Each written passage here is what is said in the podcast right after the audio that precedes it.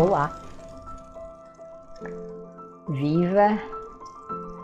Resiliência parece ser, ou continuar a ser, a palavra da vez e também uma das características mais importantes no mundo de hoje. Uh, eu, o meu nome é Dulce Nascimento, para quem é a primeira vez que está a assistir aqui às nossas lives. Uh, eu venho trabalhando a advocacia consensual e uh, tenho feito algumas, alguns encontros aqui com alunos dos projetos que eu desenvolvo e hoje a conversa será com Juliana Viotti se a tecnologia nos ajudar e permitir. Então já temos aqui a Aurineide, a Diana e vamos ver quem vai chegando mais e que se junta a nós. Juliana chegando aí. Vamos ver agora, ainda não, vamos ver se o Fernando se junta então para ela usar aí o aparelho do Fernando para nós termos aqui esse bate-papo uh, sobre temas tão relevantes para a advocacia. Esta é, é uma live aqui da, das nossas quartas-feiras. Ok. Agora sim. Convite. E vamos ter agora a presença da Juliana a entrar aí ao vivo. É! Olá, Juliana. Tá tudo bem? Maravilhoso. E a tecnologia realmente, para mim, não, no meu celular não aparece. Então, eu quero ter a paciência de todo mundo, né? Que realmente está tá, é, né, com a paciência de aguardar essas. O meu novo nome agora, estou dando. Né, já sou a senhora agora estou tentando realmente como Apareceu, apareceu numa determinada altura uma mensagem que tu terias de atualizar o teu, não sei se o teu aparelho, se o teu Instagram, então depois talvez seja alguma atualização, mas a tecnologia prega-nos estas partidas.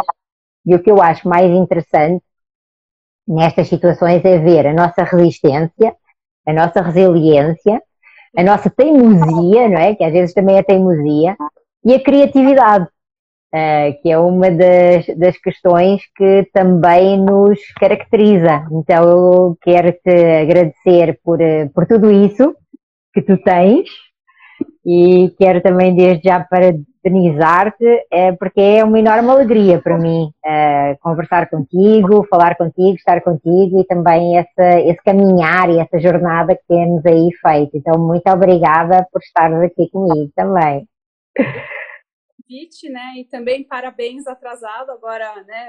Virtualmente, porque foram só mensagens. Tenho aproveitado bastante o seu dia ontem. Então. Aniversário é sempre, é sempre daquelas coisas maravilhosas. E para quem se está a chegar aí a juntar hoje a nós, a Juliana Viotti é advogada, e dentro da sua prática da advocacia, a descoberta da advocacia consensual já é algo que tem história, mas agora de uma forma profissional e aí de uma forma especializada. Eh, e hoje em concreto a, Juliana traz aí algumas questões para, para nós tratarmos, para, para eu desenvolver aqui. Então, Juliana, a, a bola está na tua, na tua mão. Bom, eu queria conversar um pouco, né? A gente escolhe o mediador, né? A gente já foi, já passou aquela fase de conseguir convencer o nosso cliente, olha, a negociação não deu certo, vamos a um terceiro, vamos, vamos ver se a gente tenta de uma outra forma. A gente é, falar para outra parte, olha, a outra parte, né, também é, conseguiu é, ser convencida de que existe uma outra forma de como nós vamos trabalhar. E aí os advogados sentam e falam assim: bom, agora a gente precisa escolher um mediador, nem que seja um advogado para né, mostrar para o outro advogado uma lista para que ele escolha ou, ou realmente decidir em conjunto. Então, aqui eu queria conversar um pouco sobre o que, que aquilo, o que, que a gente precisa procurar né, nesse desse mediador, porque cada caso é um caso, né? Às vezes a gente tem um caso, por exemplo, de um contrato de muitos anos, às vezes é um, um, contrato menos complexo, mas também que a gente quer usar um terceiro, são vizinhos, muitas vezes, então é aquela coisa de condomínio, ainda, né, o gato de um vai na casa do outro, e aí a gente é, ver isso, então é um pouco sobre isso, né, quais são as qualidades que a gente precisa procurar é, nesse, nesse terceiro que vai ajudar a solucionar o conflito. Fantástico. Eu, eu começo por te dizer que hum, quando nós estamos à procura de um mediador ou de uma mediadora, eh, nós precisamos sim de ter em consideração alguns elementos. Eu diria que um dos principais elementos a ter em consideração uh, são as características do nosso cliente e também as características do outro cliente. Uh, porque se nós pararmos para pensar, sempre que nós contratamos algum serviço, sempre que nós contratamos algum profissional para realizar alguma, alguma, alguma ação, uh, tem sim muita importância a empatia que se cria, não é? A conexão que se cria com esse profissional. Uh, que se por um lado tem uh, relação com a confiança no trabalho que ele presta, então aí é importante eu saber uh, qual é que é o antecedente dele, quais é que são as histórias de, de satisfação do serviço que ele prestou. Também é importante eu identificar qual é que é a forma como é que ele trabalha. Uh, e isso, porquê? Porque, por exemplo, há determinados um, profissionais que são mais flexíveis, há determinados profissionais que eles têm uma maior maleabilidade, uh, há profissionais que têm uma maior paciência, maior resiliência. Uh, então, essas características são características que identificam a pessoa. E uma das questões que eu digo é que, assim como quando se escolhe uma advogada ou um advogado, isso também impacta né, o, o, tratamento que é dado, o acolhimento que é feito, uh, o reconhecimento que é ali manifestado. Quando nós passamos para essa questão de trazer um terceiro uh, e que esse terceiro, ainda por cima, ele vai ter de ser aceito por todos os intervenientes, ou seja, aceito pelos intervenientes no problema, na situação, naquele dissenso e aceitos também pelos outros uh, advogados que estão envolvidos aí, uh, são vários itens uh, que têm de ser identificados. Um, uma das questões que eu, muito interessante aí, é nós buscarmos critérios objetivos. Então, por exemplo, começar por dizer e por verificar com os clientes se para eles a questão de género influencia. Ou seja, uh, pode ser uma mediadora ou um mediador ou existe alguma preferência. Uh, a outra será quantos mediadores uh, vão ter. Por regra, a prática é um mediador, mas nada impede que existam dois mediadores e que eles sejam, cada um deles, escolhido por um dos intervenientes. Uh, não no sentido de eles decidirem, e por isso os mediadores devem ser em número par e não em número ímpar, como na arbitragem, uh, mas no sentido de os intervenientes se sentirem mais acolhidos com aquele processo. Então, não existe uh, nenhuma impossibilidade disso, pelo contrário. A prática da comediação é uma realidade. Uh, hoje em dia ainda não é uma prática corrente na, na área privada, porque significa um maior custo. Um, mas é uma possibilidade, sim. E, e, depois, a partir daí, identificar uh, o que é que procura efetivamente naquele mediador. Uh, se é um mediador para ele uh, auxiliar, por exemplo, a ultrapassar impasses, uh, se é um mediador para nos auxiliar a identificar interesses, isto é, a advocacia, em especial a advocacia consensual, por isso é que ela precisa de ser tão especializada, ela quando vai buscar o um mediador, ela precisa de saber porquê que ela precisa da mediação. Uh, e, e, não aquele checklist de, ah, vou escolher este mediador porque ele tem X anos de carreira na mediação, X horas de experiência na mediação, ou seja, vai para além disso, no meu entender. Eu concordo. Eu acho que assim é, tem questões de formação que são importantes, muitas vezes até para gerar uma confiança no cliente, né? Falar para ele, olha, esse é um mediador experiente, ele já trabalhou tantas horas, tal. Mas muitas vezes não é o que as partes precisam realmente, né? Elas precisam às vezes algo além. E eu acho que essa, por exemplo, vou trazer a questão do, do gênero aqui. Né? É, eu acho que uh, estamos discutindo, por exemplo, uh, empresas tocadas por mulheres e que mulheres que têm algum passado, uh, por exemplo, de, de, superação, as duas, tá? elas são muito orgulhosas daquilo, né? E às vezes elas tratam aquela empresa muito mais como filho, né, do que como efetivamente a empresa, né? E às vezes uma, uma, uma mediadora que, que, que, também é mãe, que trata de conflitos familiares, talvez ela consiga levar aquilo de uma forma, entendendo que aquelas empresas são filhas daquelas é, é, pessoas, de uma forma diferente, por exemplo, é, de uma mesma mediadora, né? Vamos supor que elas fizeram questão de ser mulheres, tal, que tenha uma, uma experiência muito mais empresarial, muito mais uh, uh, focada naquelas, naqueles elementos objetivos que trazem a, a mediação. Uhum. Então, realmente, a, a, formação, não só técnica, mas a formação pessoal, também entendo que é importante. Então, é isso que, que acho que realmente é um dos pontos muito importantes para trazer. Outro ponto que eu queria até comentar, já falando da comediação, né? Vamos começar também colocar coisas diferentes aqui, é sobre a questão de profissionais com formações. Né? Então, às vezes, um psicólogo trabalhando junto com alguém que vem do direito, não, né? engenheiro, com um pensamento diferente por conta formação profissional. Também queria ouvir um pouco sua experiência. Okay. Né? Tá. Essa, essa pergunta é uma pergunta que eu te confesso que eu gosto muito, porque ela me permite um, provocar várias reflexões. Uh, eu recordo ainda a mediação não era, uh, não tinha lei no Brasil, e quando começámos a falar sobre o Instituto da Mediação, muitos advogados que vinham da, da, de uma prática da arbitragem uh, e que traziam esse mindset, digamos assim, essa, esse modelo mental, eles diziam, olha, uh, se é para ir buscar um mediador, esse mediador tem obrigatoriamente que ter uh, formação na área do conflito.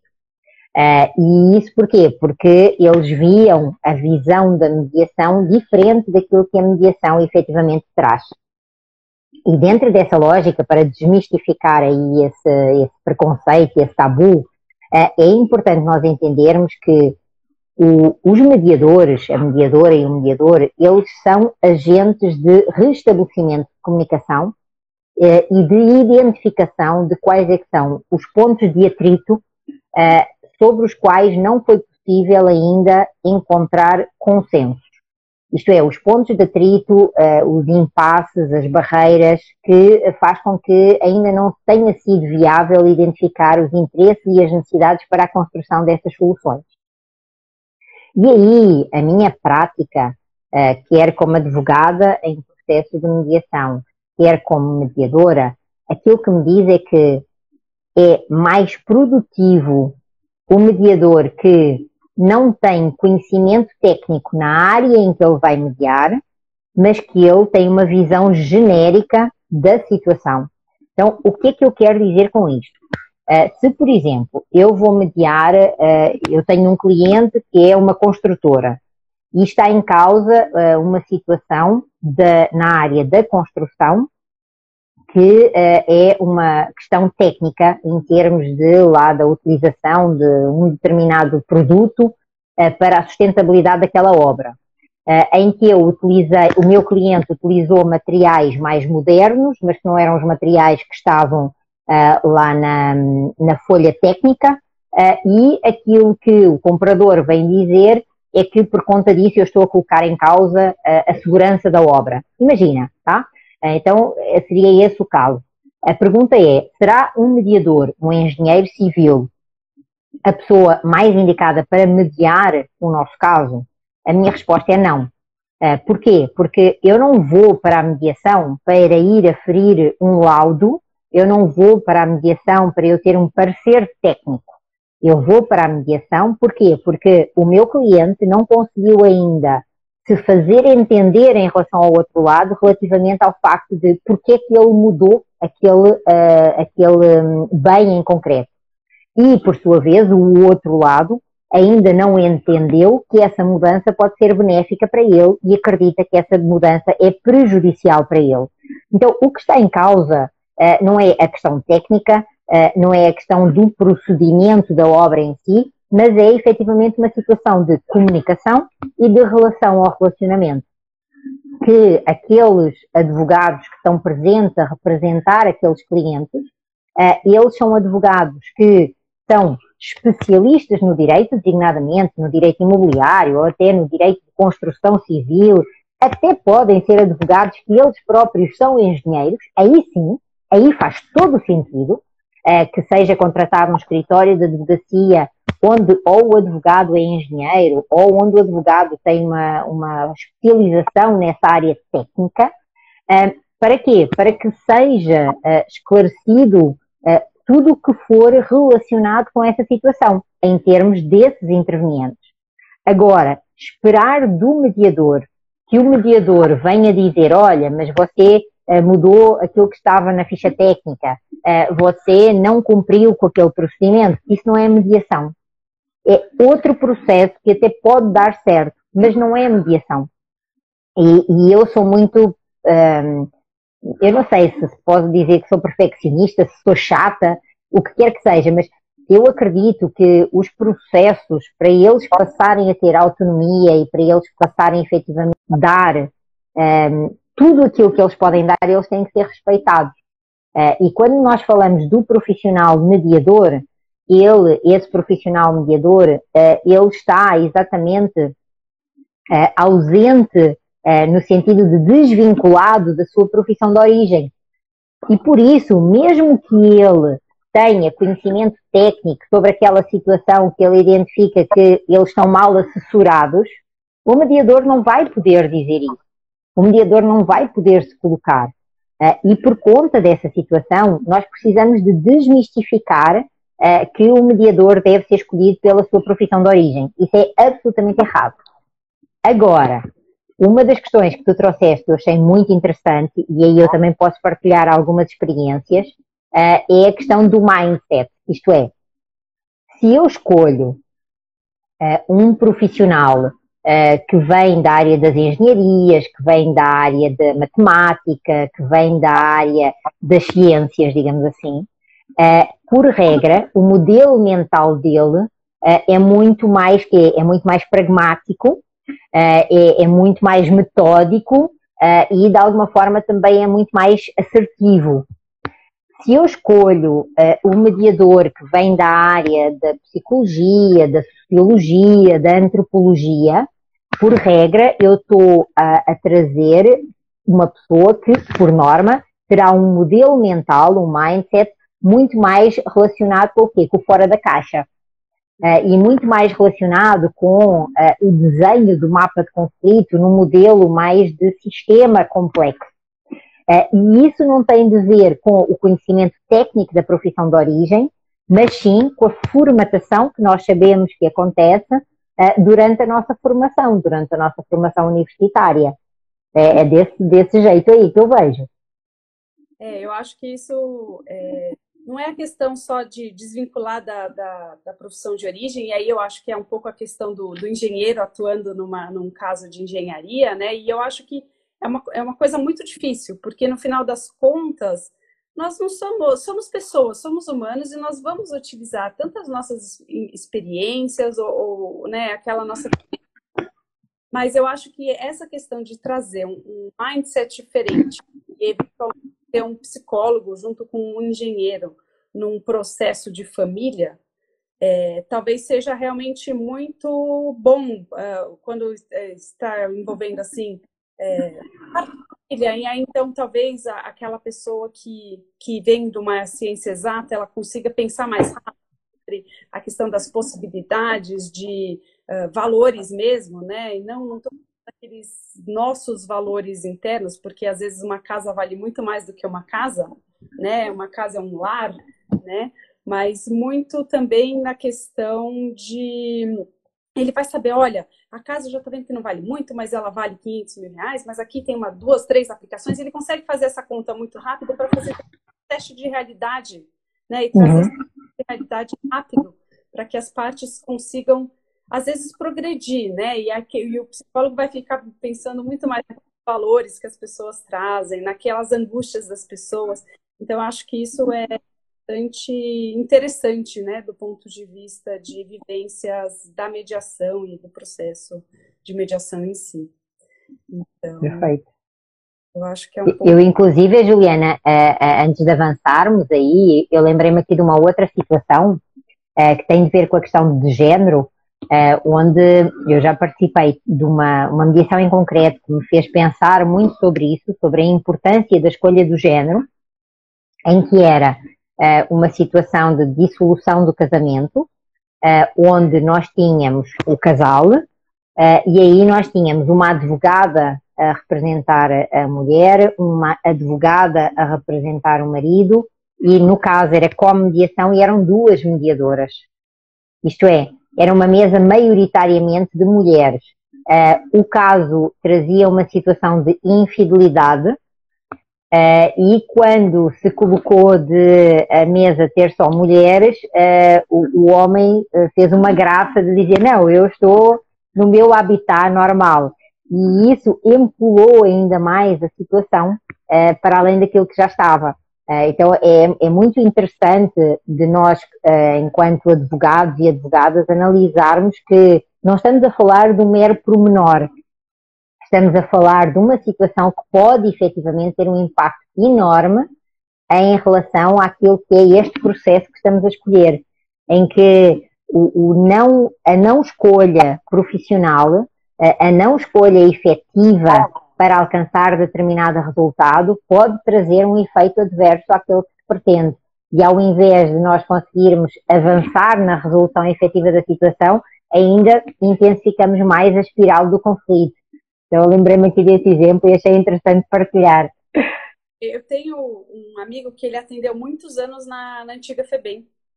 E ele falava que os atendimentos aos adolescentes, né, eram feitos sempre em pares. E pares, uh, um, um, menino e uma menina, né, na época nós éramos estagiários.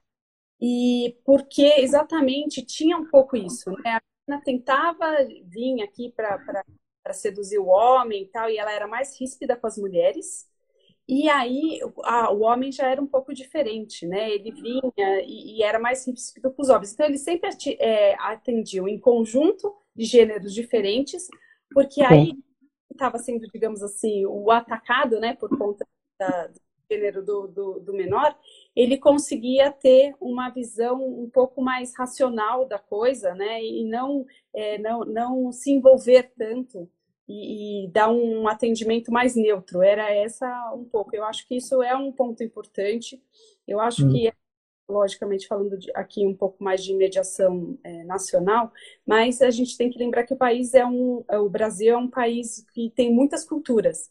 E eu acho que dependendo da cultura, essa questão do, do gênero, ela é realmente importante. Né? Não quero trazer aqui muito a questão de religião, tá? mas nós sabemos uhum. que é, religiões, alguns setores de algumas religiões são muito uh, tradicionais e às vezes, por vezes, até machistas. Então, eu acho que esse é um ponto que até a comunicação, né, das mulheres poderem se comunicar com o homem, por exemplo, em algumas religiões, ou se comunicarem com, com mulheres, eu acho que isso pode ser uma coisa que é, precisa ser levado em consideração também. Nós estamos em diferentes. Sem dúvida. Então, eu queria também conversar, então, também um pouco sobre a, aquela questão é, objetiva mesmo, né, do mediador, a questão da formação um pouco dele, é, é, pode olhar, não que necessariamente ele vai ser melhor ou pior por conta da formação. A gente tem que saber que pelo menos ele tem mediação, né, que ele sabe. Eu também queria ouvir. Ok.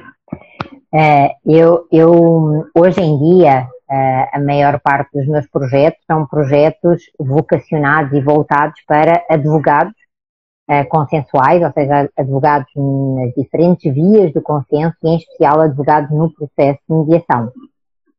Mas lá atrás, quando eu dava formação para mediadores, aquilo que eu dizia sempre era o seguinte: olha, nós estamos a falar de uma nova profissão, nós estamos a falar de uma nova atividade.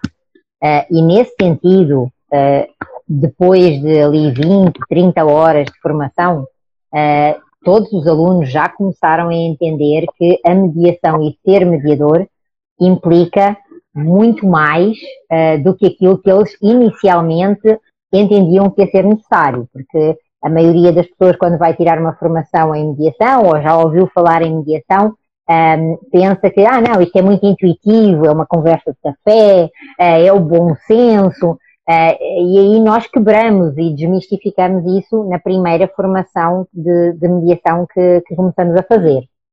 E, e em especial o, os alunos hoje em dia que fazem a, a, a pós-graduação que, que eu venho coordenando na, na pós-ESA, eles também uh, me dizem exatamente isso.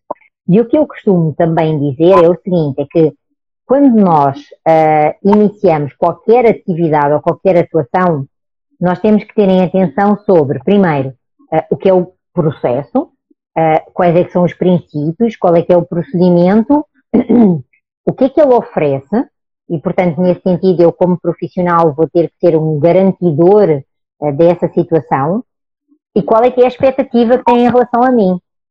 e de que forma é que eu me coloco em relação a essa expectativa?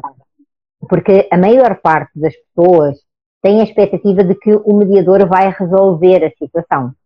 Uh, e o mediador, aquilo que ele vai oferecer é um meio, é, é, um caminho, é um procedimento para que a situação seja co-construída em relação à solução que, que, se vai encontrar.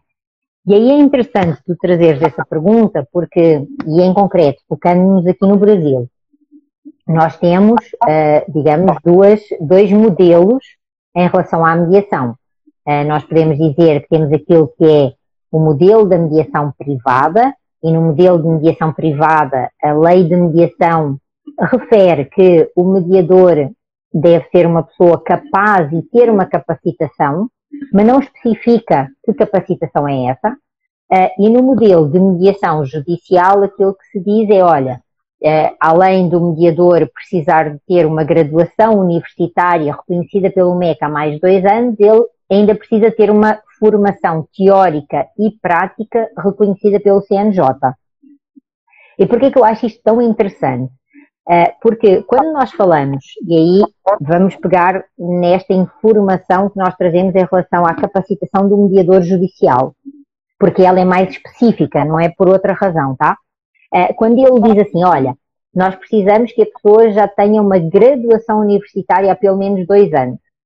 Uh, no meu entender, em termos da interpretação da lei e em termos daquilo que terá sido certamente uh, a ratio legis, ou seja, a razão de ser do legislador ter colocado esse, esse critério, tem de ver primeiro com uma questão de maturidade, porque se aquela pessoa já tem uma graduação universitária há dois anos, reconhecida pelo MEC, significa que ela pelo menos já tem quatro anos a estudar sozinho, quatro anos a fazer provas, quatro anos em que ela foi aprovada e mais dois anos de experiência na sua vida profissional.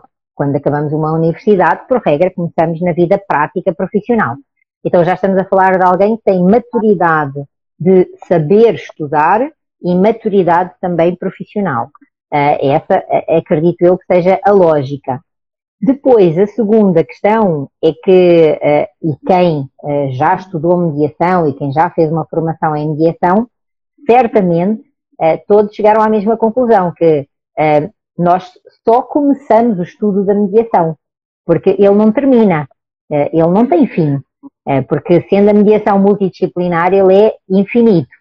Uh, e, e, aí eu recebo muitas vezes algumas, algumas, algumas pessoas que me perguntam no direct e, e mesmo em outro tipo de, de canais, Dulce, qual é que é o mestrado que você aconselha eu ir fazer em mediação?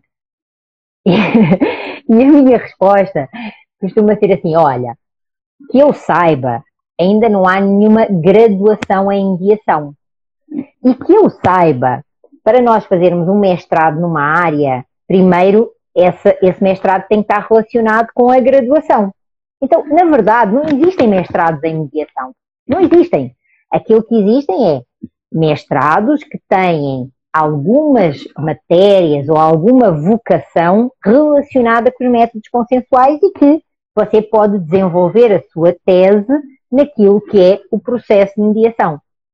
Então, a, a minha, o meu sonho de, de consumo, e aí de facto existem várias pós-graduações em mediação. Então, o meu sonho de consumo é que ainda nesta minha vida eu veja alguém construir aí uma graduação em mediação.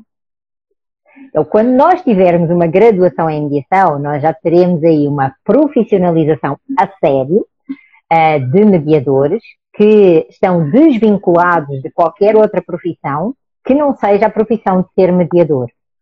Porque essa profissão de mediador, ela, ela implica uma especialização uh, em ser humano, uh, em, em, nas pessoas em concreto, né? aquilo que eu, que eu venho falando dos, tais, dos três P's, que se aplica a todos os profissionais do consenso. Então, nós precisamos de ser especialistas em pessoas, nós precisamos, e as pessoas têm muito a ver com comunicação, nós precisamos ser especialistas em problemas, e os problemas têm muito de ver uh, com o conflito, uh, e nós precisamos também ser especialistas em processos, uh, e designadamente um dos processos é a negociação.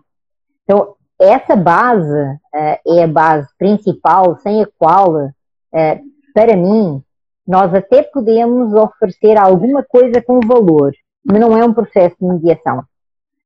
isto é, se eu tenho um advogado com uma enorme expertise numa área e que ele é conhecido lá no escritório, que era o meu caso ao princípio, antes de eu ter qualquer formação em mediação ou em outros métodos consensuais, eu tinha o rótulo, lá o carimbo no escritório, que era há aí uma situação difícil, ninguém consegue resolver, chama adulto.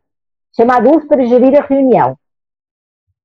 E isso por quê? Porque eu conseguia enxergar elementos do conflito, eu conseguia enxergar interesses, eu conseguia enxergar necessidades, eu conseguia fazer um mapeamento, mas eu conseguia fazer isso de uma forma intuitiva, ao início, eh, de uma forma que tinha a ver com características minhas. E quando eu comecei a profissionalizar-me, eu comecei a dar nomes às coisas e a utilizar a técnica de uma forma consciente. E isso muda tudo. Isso muda tudo. Uh, e, e, por isso é que para mim é tão importante essa autorresponsabilização, que vem do conceito do, do autotudo que eu, que eu partilho com vocês, uh, a autorresponsabilização de eu identificar se eu tenho ou não capacitação necessária e suficiente para eu ir gerir um processo de mediação. E aí, uma das, das situações que eu acho que é fantástico é, por exemplo, imagina, Uh, é uma situação entre duas empresas que elas têm uma enorme confiança num determinado sujeito. Olha, por exemplo, vamos ao caso lá do Bill Gates, não é? O Bill Gates agora vai se separar. Uh, e ele escolheu um advogado que é um advogado bem, bem já experiente, não é? bem avançado na sua idade. Porquê? Porque ele tem muita confiança naquela pessoa. Isso não significa que, que aquele advogado tem características para ser mediador. Mas imaginemos que esse advogado, pelas suas características, pela sua idade, pelo seu know-how, ele era uh, aceito pelos dois. Mas se ele não conhece o processo de mediação, ele iria precisar de quê? De fazer uma comediação. Isto é, ele iria precisar ter um mediador capacitado no processo de mediação, nas etapas, no procedimento, nas regras, nos princípios, e os dois iriam trabalhar lado a lado é o mundo perfeito. Então, absolutamente nada contra. Mas utilizar esses critérios que uh, o próprio CNJ, a Lei de Mediação, a Resolução 125, o próprio Código de Processo Civil trazem uh, sobre a capacitação e a importância de uma capacitação, eu diria que é um dever de responsabilidade de cada profissional. Então, de facto, na mediação privada não há essa exigência legal, mas existe essa exigência, no mínimo, moral e ética. Sim, é, eu acho que é, a responsabilidade do mediador também, e isso é também colocado é, para o advogado, né? Porque aqui, no final das contas, nós estamos falando um pouco mais de como o advogado pode, uhum. pode isso, né? E muitas vezes, exatamente, ele vai procurar feita essa, essa capacitação, até para saber, olha, é uma escola que é exigente, né? Então, eu sei que pelo menos ele teve que é, sentar e estudar o que, que é um conflito, né? Estudar a espiral do conflito e depois a questão da, da facilitação. Mas realmente uma graduação em mediação eu acho que é muito difícil, porque são muitos elementos da psicologia, realmente algumas coisas de direito têm que ser trazidas também, a questão dos processos, e aí a gente está falando né, daqueles engenheiros que de, né, fazem toda aquela parte, eu acho fantástico, uma, uma fábrica eu acho fantástica, porque cada coisa tem que ter o seu lugar, né? E eu acho que os profissionais que lidam com a mediação, e aí eu realmente chamo muito a, a parte para a profissionalização desse advogado também, né? Ele tem que entender que a mediação é um processo. Então, a gente tem aquelas etapas que têm que ser cumpridas. Né? Então, independente da linha que, que o mediador usa, que eu até ia trazer um pouco isso, né? a questão da, da, da linha da, já da, numa etapa de negociação né? que, o, que o mediador vai usar para efetivamente identificar esses interesses das partes. Então, ele pode ser um, um mediador um pouco mais assertivo, ele usa uma, uma escola mais assertiva, ele não, ele quer efetivamente acredita muito mais na questão da, da, da, da transformação do conflito, então ele vai trazer, e talvez seja uma mediação que demore um pouco mais. É, é importante essa questão das etapas, e eu acho que é importante também o advogado entender que ele faz parte disso, né? Ele faz parte. Então, a escolha é uma etapa, e é uma etapa muito uhum. E, e, é até por isso que eu acho essa, né, essa conversa bastante é, assim, essencial. Eu acho que é essencial nós advogados trazermos para os nossos clientes, olha, eu até tenho, tenho dois é, mediadores que são ótimos para o seu caso. Mas um talvez seja assim mais direto, né? Ele vem, ele tem, às vezes ele tem, e aí eu comparo um pouco aquela coisa da questão da, da cultura né, alemã, da cultura germânica e também dos, dos, dos, ingleses, né, que eles são mais assertivos, mais diretos, ou não, você traz um italiano que vem lá, fala com a mão, enrola e fala, ou mesmo brasileiro, né, e ainda mais é, não, não querendo falar mal dos mineiros, mas eu acho os mineiros fantásticos, eles falam uma coisa, eles se entendem, e o resto do Brasil, eu acho que eles estão falando uma coisa completamente diferente. Né? Então, é um pouco isso, assim, eu acho que também tem que ser levado em consideração essa, essa questão da, da formação, de onde, qual a linha que ele usa, né? Então, é, sem dúvida nenhuma, porque quando, quando nós falamos do, do Brasil, e os anos em que eu estou no Brasil já me permitem falar com legitimidade, nós estamos a, a falar de um país continental com influências uh, culturais imensas de muitos povos. Uh, então, o Brasil é um povo que não só ele é multicultural, como ele tem especificidades próprias uh, da, sua, da sua constituição, da sua criação e dos lugares uh, onde nós estamos. Então, no norte há umas influências, no sul há outras influências, esta ou esta. Então, tudo, tudo isso precisa de ser tido em consideração, em especial quando se vai escolher um mediador, uh, para não se correr o risco de que aquele trabalho não seja produtivo. E por isso é que é tão, é, é tão importante uh, ter essa consciência de que essa escolha do mediador é, eu diria, uma obrigação da advocacia uh, e que, se não for bem realizada, ela é contraproducente. Uh, e, e, isso desejo eu que coloque todos os profissionais a questionarem-se sobre o que é que estão a fazer aos seus clientes quando aceitam ir a uma mediação judicial uh, e que fazem uma mediação judicial, nada contra em relação à, à figura do estagiário uh, e de quem está a fazer a sua, o seu treinamento no processo de mediação, mas é uma escolha uh, que esses advogados estão a fazer em relação aos seus clientes, ao invés de irem para uma mediação privada, com mediadores escolhidos por eles próprios, e cumprirem com aquilo que o Código de Processo Civil exige que tem que ser cumprido que é essa etapa prévia, digamos assim, eh, de vou à mediação, não vou à mediação, porque é que não vou e avançar. e, isso, de facto, é, é, algo que nós ainda estamos num processo de, interiorização, mas que cada vez mais, felizmente, temos advogados que começam a ter essa consciência uh, de que utilizar o seu tempo uh, para marcar o mero proforme de vai à audiência de mediação do judicial, mas não traz ganho nenhum para o meu cliente, é um mau serviço. porque aquela situação em, concreta, em concreto, utilizando uma mediação profissionalizada com profissionais que tenham essas competências e essa capacitação, eh, ela resolve de uma forma mais ágil, ela resolve com muito menos desgaste eh, e, se é mais ágil, também o recebimento dos honorários é mais rápido. Eh, então, essa preparação não é uma preparação só porque sim. Essa preparação, essa escolha, uh, esse investimento de tempo uh, nessa identificação, eu considero que de facto é importantíssimo. Eu acho que agora a questão dessa, dessa cultura vai mudar um pouco, né? Porque então, essas matérias elas têm sido trazidas para a graduação.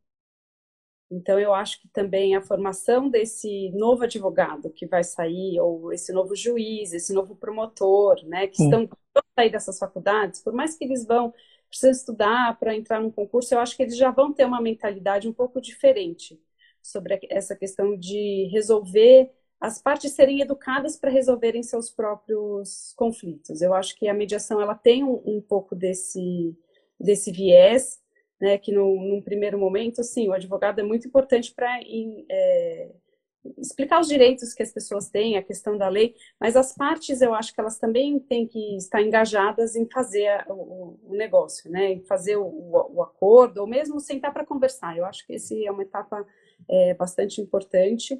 E eu acho que isso vai mudar um pouco. Então, eu acho que assim nós estamos crescendo para ter bons mediadores, bons advogados nessa área. E, e é por isso que eu acho que a questão da escolha desse mediador é, também é uma escolha que o advogado tem que fazer junto com o seu cliente. E aí, para isso, ele tem que realmente, esse advogado ele tem que estudar mediação, não só ah, o que é a mediação, mas ele é, tem que entender também as dificuldades do mediador, muitas vezes, para saber qual que é o mediador que é bom para isso. Né? Então, um conflito. E aí eu ia até é, conversar um pouco sobre uma questão que, que é trazida muito na, na questão da doutrina, né? da mediação facilitativa e da mediação é, avaliativa, mesmo com a sua posição com relação à, à, mediação avaliativa e à conciliação, mas eu tenho visto assim que os clientes muitas vezes têm pressa, né? E talvez que é, essa questão da mediação avaliativa barra conciliação, ela tem ficado muito mais presente na, na, no dia a dia do, do, do, dos advogados, dos processos de mediação, do que efetivamente aquela distinção né, que traz o Código de Processo Civil e que traz. Eu queria saber um pouco assim a sua opinião sobre a questão de técnicas. É, tá. Sobre isso, Juliana, é, aquilo que eu me tenho aprofundado e, e aquilo que eu tenho, um, de alguma forma, também desenvolvido e partilhado é o seguinte: é, nós precisamos de entender que o modelo americano e o modelo brasileiro, em termos da influência do direito, são modelos e sistemas diferentes. Uh, e existem, com esta questão da globalização, uh, existe por vezes uh, a circunstância de confusão de algumas situações para nós entendermos melhor. e nessa lógica, eu, eu pessoalmente entendo que nós precisamos de aprofundar um pouco mais. Porquê? Porque existem, de facto, alguns autores que falam de escolas de mediação, Uh, eu sou absolutamente contra a falar de escolas de mediação. Uh, eu entendo que existem escolas de negociação. E essas escolas de negociação, elas foram sim uh, desenvolvidas, elas foram aprofundadas e elas foram trazidas maioritariamente por autores americanos. Então nós temos lá o William Murray, temos o Roger Fisher, temos o Bruce Payton, depois temos o Folger, temos a própria Sarah Cobbs, ou seja, são vários modelos de negociação, uh, onde, por norma, uh, eles têm a tendência de, dessa negociação ser feita diretamente com advogados ou até de ter um terceiro que vai auxiliar nessa negociação, uh, mas esse terceiro, ele é um facilitador que, por conta até da própria cultura do sistema anglo-saxónico, o foco deles é business, o foco deles é resultado. E eles não têm o quê? Não têm o tal do sangue latino. O sangue latino que traz o quê? Que traz a relação, que traz a emoção, que traz a empatia, que traz a sedução. Ou seja, são uh, modelos mentais, culturais e sociais, uh, e antropológicos até, muito diferentes. E dentro dessa lógica, esse modelo que, que se denomina de, de avaliativo, ele é próximo àquilo que é o modelo da conciliação. Uh, então, de facto, porquê? Porque na conciliação nós temos esse terceiro que ele pode dar sugestões, ele pode opinar, ele pode avaliar. Se nós pegarmos no processo de mediação em concreto, esse processo de mediação ele não é uma negociação facilitada, uh, como alguns, uh, de uma forma muito superficial, nos diziam: ah, a mediação é uma negociação facilitada por um terceiro. Não é só isso. A, a, mediação, enquanto processo, ela está regulamentado, ela está legislado, existem códigos de ética. Sobre a negociação, isso não existe. Uh, e por isso nós precisamos, de facto, de, no meu entender, tá? Uh, aprofundar mais uh, o que é esse tal do processo de mediação, até onde é que ele pode ir e o que é que ele traz de diferente relativamente a uma negociação. Eh, quando nós conseguirmos fazer esta diferença, o Instituto de Mediação, a meu ver, eh, e os profissionais da mediação vão ganhar mais legitimidade. Porque enquanto nós continuarmos a minimizar o processo de mediação e a atuação do mediador, dizendo que é uma negociação facilitada, eh, nós estamos a tirar a credibilidade, a notoriedade um, ehm, e até o profissionalismo que, que ela precisa de, de ter e de ver reconhecido para, para nós avançarmos. Um, ehm, agora, eu não tenho nada contra mediação, conciliação, negociação, dispute board, são N processos.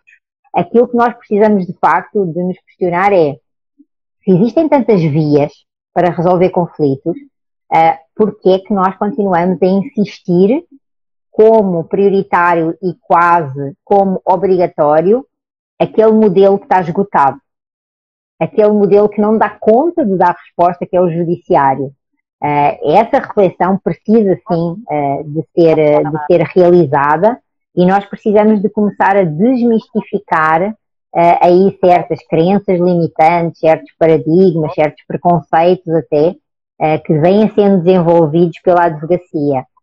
Hoje nós já sabemos que temos também uh, mais mulheres como advogadas do que homens, e isso é um facto, é um dado estatístico, e talvez isso venha também a trazer aí uma mudança dessa mentalidade, porque a, a, mulher tem uma tendência a resolver as situações de uma forma diferente. Então, talvez essa influência uh, numa lógica mais feminina daquilo que é a gestão, sem que esse feminino tenha que fazer igual ao homem para ser aceito, uh, mas que de facto busque aquilo que é a nossa identidade, uh, de, um, de um diálogo, de uma comunicação, do entendimento, de uma paciência, uh, consiga entregar aos clientes algo diferente uh, e nós não, não fiquemos presos nessas questões de avaliação, facilitação, humanização e, e, comecemos de facto a, a tratar os processos e os profissionais através da sua capacidade, da sua capacidade capacitação e competência também de uma lógica diferenciada. É, eu perguntei um pouco isso porque, assim, recentemente eu até ouvi, olha, clientes eles querem alguém que efetivamente traga, às vezes, uma, uma ideia de solução. Né? Não que os clientes vão uh, aceitar ou não, né? Então, eu acho que, assim, muitas vezes, até por conta dessa rapidez que o mundo esteja exigindo, uhum é, algumas, é, algum, a mediação às vezes ela está sendo meio que transfigurada de conciliação. Então é, é errado. Um, esse questionamento que eu me faço, né? Quando é. eu, olha, quando eu vou escolher o profissional. Então, assim, se eu já fui um advogado que estudei o caso, sei que tem muito mais questões objetivas do que subjetivas, talvez um, um profissional que se fale avaliativo seja melhor. Né? Um conciliador, escolhe um conciliador, escolhe um negociador que vai facilitar aquela situação. Não escolhas é um mediador, porque o mediador não vai dar isso. Eh, e eu não preciso de lhe mudar o nome para eu dizer que eu estou à procura de outra coisa. Ou seja, eu não estou à procura de um mediador. É, é, é quase a mesma coisa que eu vou a um médico. Ok, eu vou àquele médico tradicional que ele faz o diagnóstico e passa a receita. Eu vou a um homeopata. Eu vou a um osteopata. Eu, eu vou a qual médico? Cada um deles me vai dar algo diferente. Uh, e aí, aquilo que de facto a advocacia precisa de saber é que ela precisa de conhecer o que é que está à procura para que é que ela quer respostas e vai à procura daquilo que te dá respostas. Agora, eu não posso, por exemplo, dizer assim, ah, mas eu quero interromper a prescrição, então eu preciso de um mediador. Ok, então não vais depois é à procura de um conciliador. Não vais dizer que estás a fazer uma mediação para beneficiares daquilo que a lei de mediação te dá, mas não é isso que tu estás a, a fazer. Então, é dentro dessa lógica uh, que eu entendo que é muito importante os profissionais da advocacia saberem o que é que estão a escolher e, e saberem de facto porquê que estão a escolher aquele profissional e, e avançarem. Então, absolutamente nada contra é contratar um, um facilitador para a negociação, um auxiliador da negociação, um conciliador, um especialista que vai dar uma, uma opinião, um técnico que vai dar uma opinião. Tudo bem, só não podemos é chamar a mediador. No meu ponto de vista, só porque está na moda aí a mediação. Aí eu acho que também um ponto do, dos próprios mediadores, né? Se, se ah. é, defenderem, se destacarem nesse, nesse, nesse ponto, né? Eu acho que nós advogados temos que saber quem é um e quem é outro, mas eu acho que os mediadores Perfeito. têm que se posicionar nesse sentido, falar assim, olha, eu trabalho assim, é o, o que eu faço é isso, e realmente, se quiserem, nós vamos fazer os combinados nesse sentido. Ah. É isso que todos, todos dentro do processo precisam estar cientes da forma de trabalhar, seja de uma forma ou de outra, e o que se busca. Perfeito. Olha, eu com estas nossas entradas, eu confesso que eu não sei a que horas é que nós começamos, mas acho que mas conversamos acho que estamos aí, uh, acho que estamos aí no final, então por conta do, do horário e para não sermos assim interrompidas bruscamente, acho que temos que caminhar aí para o fim. E, e aí não sei se, se, queres trazer mais alguma questão ou se queres fazer aí o teu encerramento.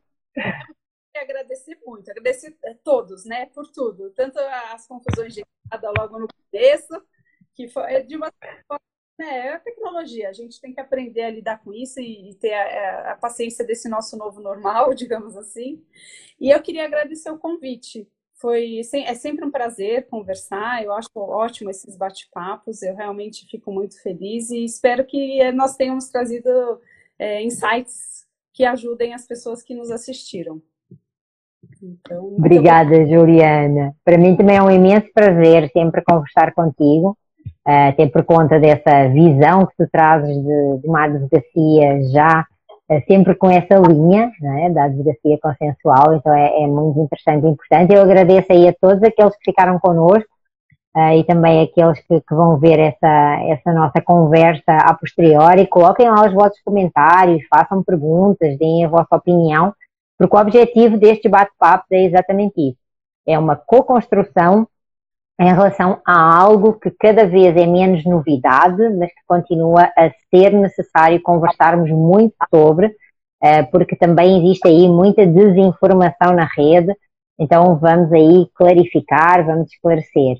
Da minha parte, muito obrigada, muito obrigada mesmo a ti, recebem o meu forte abraço, um beijo enorme no teu coração, obrigada aí a todos, recebam também o meu abraço e que tenhamos aí a continuação de uma, de uma vida sã e com saúde uh, e com também alegrias e felicidades para toda a gente nesses altos e baixos que é a vida.